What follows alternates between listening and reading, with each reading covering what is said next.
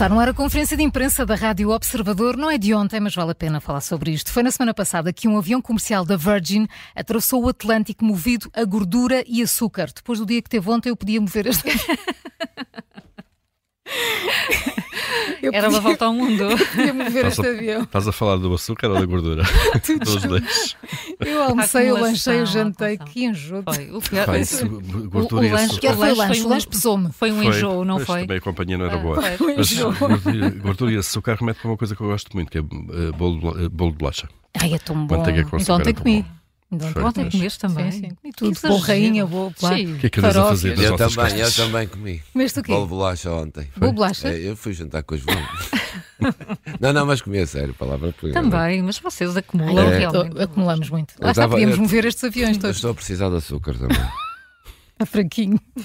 Bem, li no público. Foi um voo teste de Londres para Nova Iorque que foi alimentado apenas por combustível de, eh, de aviação sustentável que gera menos emissões de carbono do que as misturas convencionais.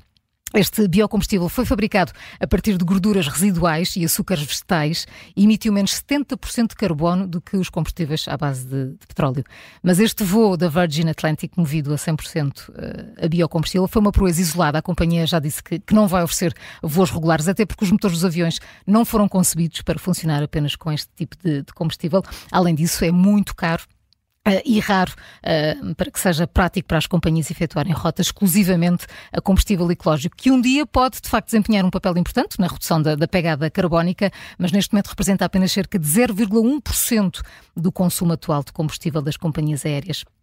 Este, este biocombustível pode ser feito a partir de uma, de uma enorme lista de matérias-primas, como o milho, gorduras eh, de animais, algas, lixo municipal ou águas residuais e, e ainda. Ainda que também produzam algumas emissões, claro, um, calcula-se que sejam 50% menos do que os que têm por base o, petróleo, portanto é significativo.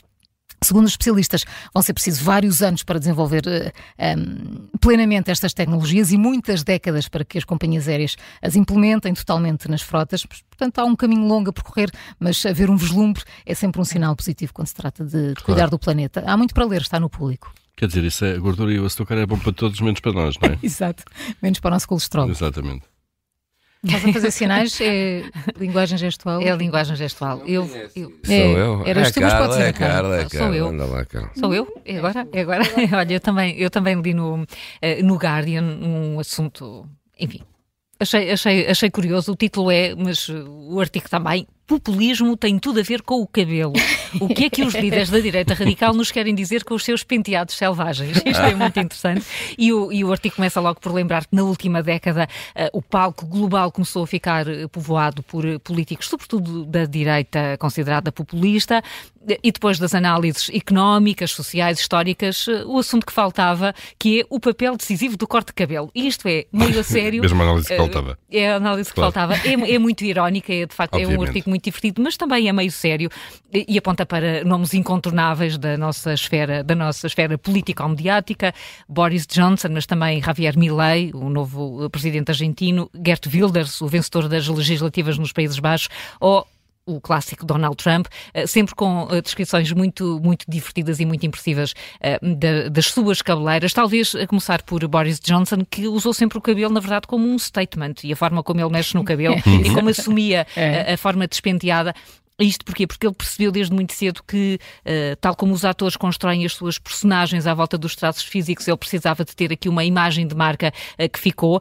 Eh, o artigo fala com Tim Bale, é um professor de política do, da Universidade Queen Mary, em Londres. Diz: todos os políticos têm uma marca, mas em relação aos populistas, essa marca tem de ser visível e o cabelo, lá está, é o aspecto mais óbvio que o torna reconhecível mesmo para as pessoas que não ligam à política. Portanto, esse ter aquele do cabelo despenteado. E Faz sentido. Faz todo o sentido, faz todo o sentido. A política recorre cada vez mais às técnicas eh, do espetáculo e do, e do marketing. Olhe-se para o cabelo de Donald Trump, eh, o impacto do cabelo de Trump é tanto que o respeitável Washington Post chegou a publicar um artigo só com este título, nem é preciso ler mais nada. As 100 melhores descrições do cabelo de Donald Trump jamais escritas. E, eh, claro que o Garden tem alguns exemplos, eh, como um cabelo que desafia a lei da gravidade, e a verdade é que, apesar de toda a chacota e de todas as caricaturas que se fazem, eh, Trump nunca mudou o corte de cabelo, nunca aconteceu nada desde que tomou posse como presidente. Eh, não houve Nunca nenhuma fez questão de, de- de cuidar, se quisermos, Sim. se isso fosse um problema para ele. Claro. fosse- E antes, pelo contrário, eh, há relatos, até também em livros muito respeitáveis, que eh, dão conta do trabalho que ele tem em manter aquele cabelo, desde tratamentos anti-queda, alisamentos, muita laca, até algumas cirurgias, e porque há uma explicação, Paulo, que vai nesse sentido.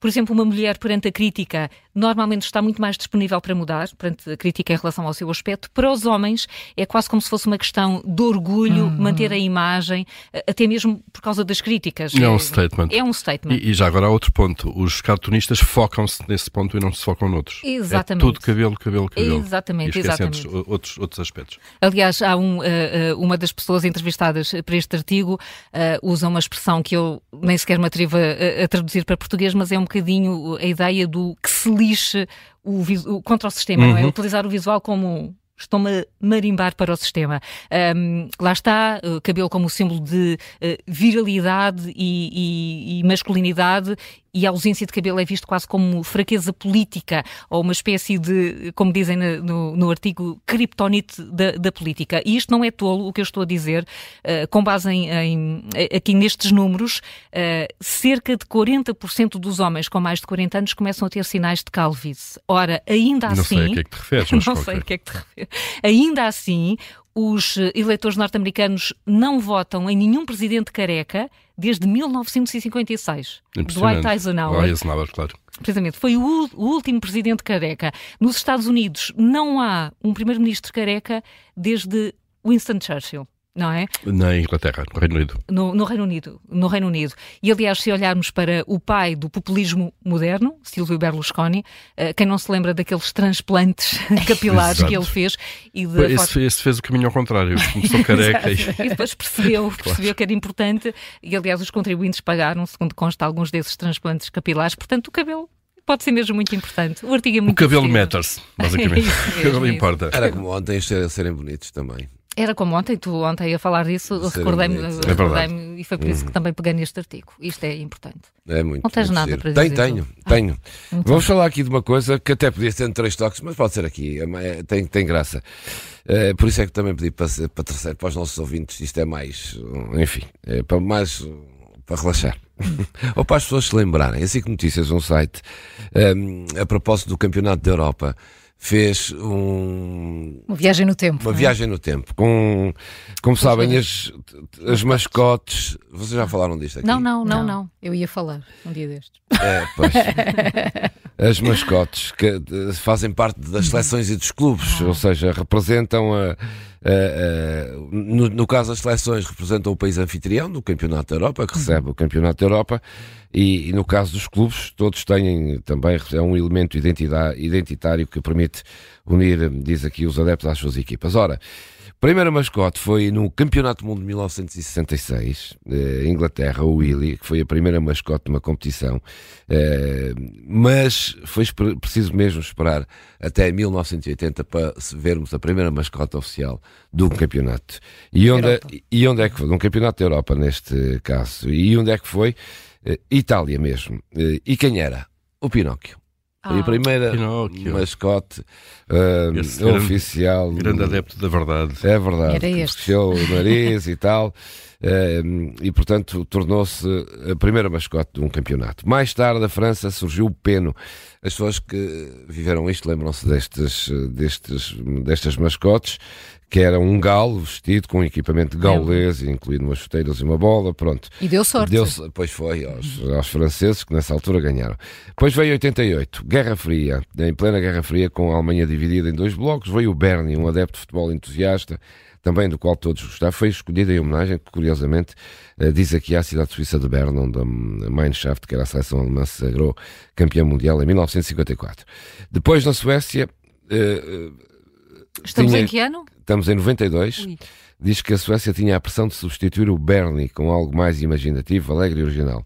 Mas os suecos optaram apenas por tirar o mesmo coelho da cartola, ou seja, Bernie deu lugar ao Rabbit, que despiu a imagem alemã e envergou um equipamento amarelo e azul de cores suecas. Depois, em 96, eh, a competição voltou à Inglaterra e foi aqui que surgiu o Goliath, um leão em alusão à alcunha dos Três Leões, que a seleção inglesa ainda nos dias de hoje tem, eh, tem também. Eh, uma camisola branca e azul.